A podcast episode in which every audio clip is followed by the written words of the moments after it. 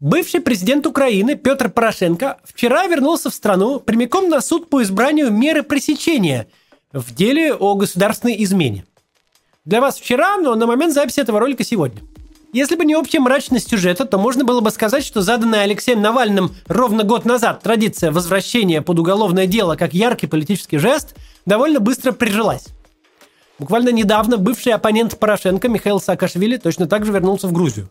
Эти эпизоды пугающе похожи, даже не по общей фабуле, но и внешне. Ну давайте отвлечемся от картинки и рассмотрим суть. Самолет с Петром Порошенко на борту приземлился в киевском аэропорту Жуляны около 10 утра по московскому времени.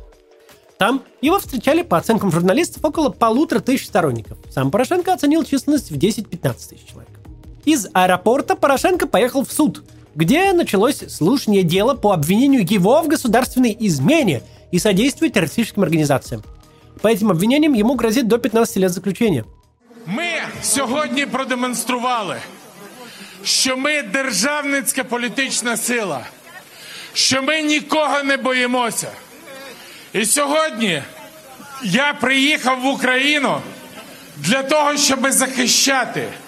І ви тут для того, щоб захищати. Але захищати не Порошенко, захищати Україну, захищати нашу єдність. Бо лише об'єднана Україна здатна перемогти Росію і дати відсіч кремлівському старцю Путіну. Судья ушел в совещательную комнату на 5 часов, но никакого решения так и не принял. Заседание перенесено на среду. Преступление, в котором обвиняют Порошенко, конечно, имеет абсолютно политическую подоплеку потому что подразумевает преследование бывшего президента в самом худшем случае за ошибку, совершенную им во время исполнения своих обязанностей. Людям вообще свойственно совершать ошибки, в том числе и людям, занимающим высшие посты, включая президентский. Мы не можем лишать президента права на ошибку. Другой вопрос, что мы можем и должны иметь возможность его за эту ошибку критиковать, используя все возможности свободных э, СМИ и свободы слова – преследовать бывшего руководителя государства по статье типа «государственная измена» — это как раз ошибка. Потому что государственной изменой можно назвать вообще что угодно. Любой указ, любой закон, любое высказывание, в зависимости от политической позиции преемников и их желания отомстить за что-то, например, за тяготы и лишение предвыборной кампании. Это способ политической расправы, характерный для недемократических режимов – где с транзитом власти постоянные проблемы, и каждый следующий правитель начинает свою карьеру с отрицания предшественника и наказывает его за принятые решения. В демократических же странах за свои политические ошибки политик расплачивается наиболее справедливым и единственно доступным способом. Он и его союзники проигрывают выборы, переходят в оппозицию и начинают уже сами критиковать действующую власть.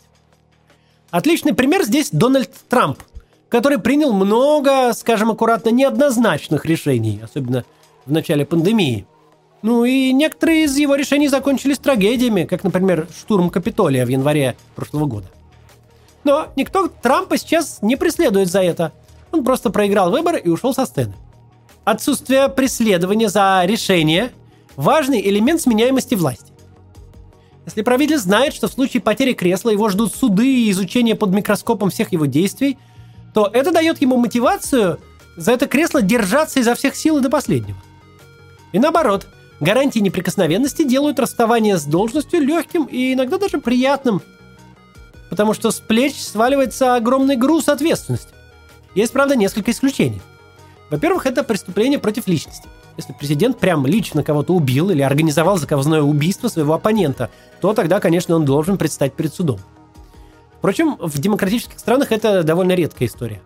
При этом важно понимать, что отдавать легитимные приказы, влекущие за собой смерть людей, это неотъемлемая часть работы президента, и за это его судить нельзя. Во-вторых, должна преследоваться коррупция. Мы много раз говорили, что коррупция – это очень опасная вещь, которая приводит к разрушению нормального государственного управления. Коррупция паразитирует на обществе и вместо работающих институтов создает неработающие, внедряет нормы, которые невозможно соблюдать, чтобы получать вознаграждение за их обход. Еще хуже, когда коррупция становится системной, например, как у нас в России. Или вот как в Казахстане, где родственники и друзья Назарбаева занимают все ключевые должности в стране. И чтобы их оттуда убрать, требуется буквально настоящий государственный переворот. Чтобы коррупция не становилась системной, наказание за подобное преступление должно быть неизбежным для чиновника любого уровня, от мелкого клерка из районной администрации до президента страны. Поэтому, когда во Франции преследуют бывшего президента Саркози за подкуп судьи, это в целом нормально. Если процесс проходит открыто, все доказательства публикуются, а у обвиняемого есть право на нормальную защиту и представление своих объяснений. В чем же обвиняют Петра Порошенко? Тут сейчас прервемся на небольшую рекламу, а потом я подробно расскажу, вы удивитесь. Мы все сейчас пользуемся приложениями. Чтобы договориться с другом о встрече, пишем в мессенджер. Чтобы доехать вечером домой, открываем приложение такси. Чтобы заказать еду, правильно, пользуемся приложением. Даже этот ролик многие из вас смотрят через приложение YouTube. Приложения так нужны компаниям, что специалистов, которые умеют их разрабатывать, все время не хватает. Раньше стать мобильным разработчиком было сложно, приходилось долго разбираться в программировании. Сейчас появился способ создавать приложение, не программируя ни дня, я хочу вас пригласить на бесплатный вебинар по Zero Coding. Zero Coding — это программирование без кода. Может, вы слышали о конструкторах сайтов вроде Tilde или Wix? Так вот, это то же самое, только для приложений. Научиться Zero кодить можно за несколько недель в университете Zero Coding. Даже если вы ничего не знаете про IT, все равно уже через пару месяцев вы сможете создавать приложение на заказ и в перспективе выйти на неплохой доход от 200 тысяч рублей. Я вам приведу пример одного из участников курса по Zero Coding. Его зовут Сергей, он владелец веб-студии, но не программист. Вообще никогда не писал код. За две недели он с помощью Zero Coding создал приложение для фитнес-клуба с календарем, записью на тренировки, пуш-уведомлениями, админкой, в общем, полноценное приложение и загрузил его в App Store и Google Play. При классической разработке такое приложение делали бы полгода, а стоило бы оно от полутора миллионов рублей. Так что владельцам бизнеса и стартаперам эта технология очень интересна. Спрос на нее большой. Не сомневайтесь, если вы умеете писать комментарии в YouTube, то и Zero Coding освоите. Если вы ждали знака свыше, чтобы сменить профессию или запустить стартап, это он. Zero кодить пока умеют единицы, и у вас отличный шанс запрыгнуть в первый вагон. Регистрируйтесь на бесплатный вебинар, где расскажут, с чего начать. Ссылка будет в описании к видео. Так вот, в чем же обвиняют Петра Порошенко?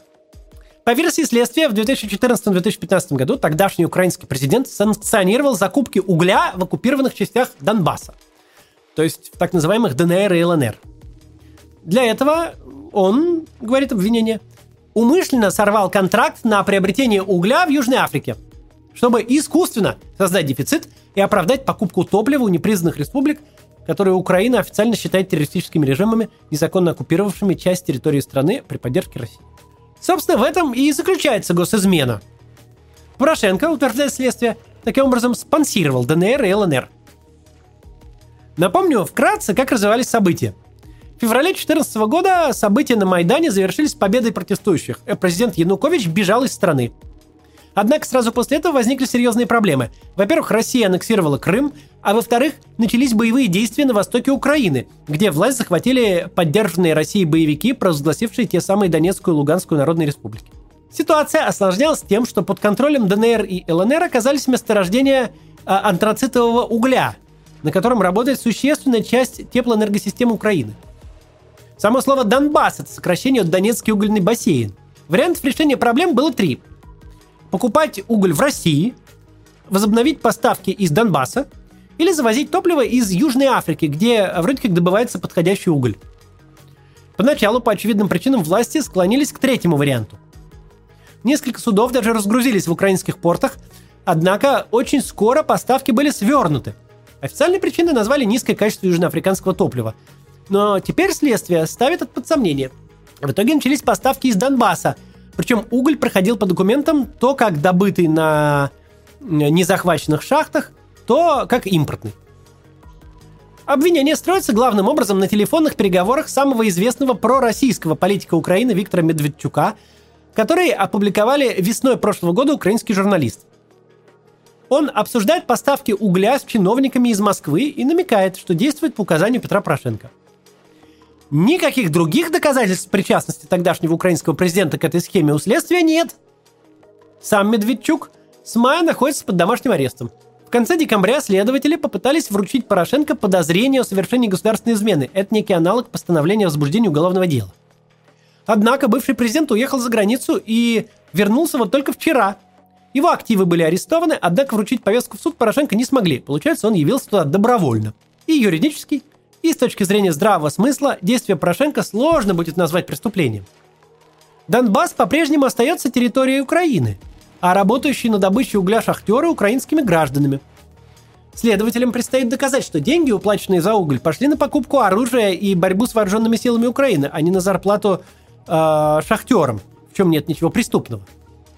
Кроме того, список оккупированных территорий и запрет на любое сотрудничество с их администрациями был утвержден парламентом лишь весной 2015 года. До этого никаких юридических проблем с этим не было. Если же смотреть на ситуацию с точки зрения здравого смысла, то надо признать, что Порошенко наверняка знал о схемах получения угля, однако считал, что вопрос обеспечения граждан теплом и энергией важнее, чем проблема источника топлива. В зависимости от вашей политической позиции вы можете быть с этим согласны или не согласны. Однако даже если вы не согласны, это не вопрос уголовного преследования. Можно считать это ошибкой. Можно никогда больше не голосовать на выборах за Порошенко и поддержанных им политиков. Собственно, как украинцы-то и сделали, и выбрали вовсе не Порошенко дальше.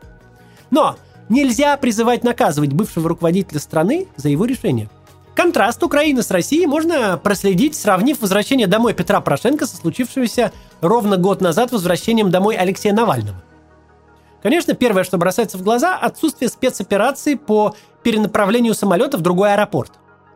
В прошлом году российские спецслужбы посадили рейс с Навальным в Шереметьево вместо Внуково, доставив как минимум неудобства пассажирам, а может и подвергнув их опасности. Пассажирам, которые вообще никак не были связаны с политикой и, возможно, даже и не знали – что это за Навальный такой? Почему сырбор? Такие приоритеты, когда ради решения политической задачи э, ставится в жертву спокойствие и обычная жизнь, и, и даже, собственно, безопасность граждан, это верный признак авторитарной страны.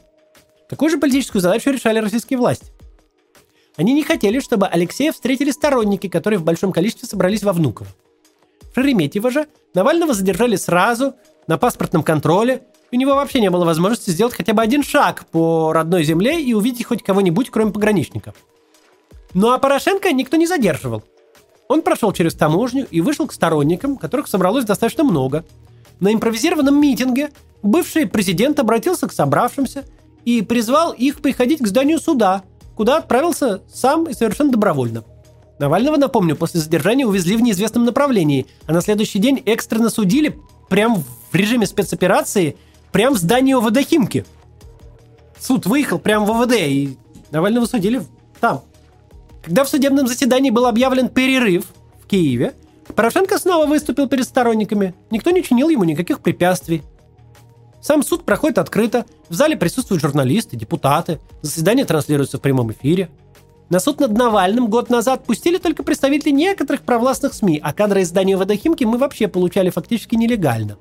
Наконец, уже в день приезда Навального во Внуково полиция довольно жестко задерживала людей, желавших поддержать и встретить Алексея.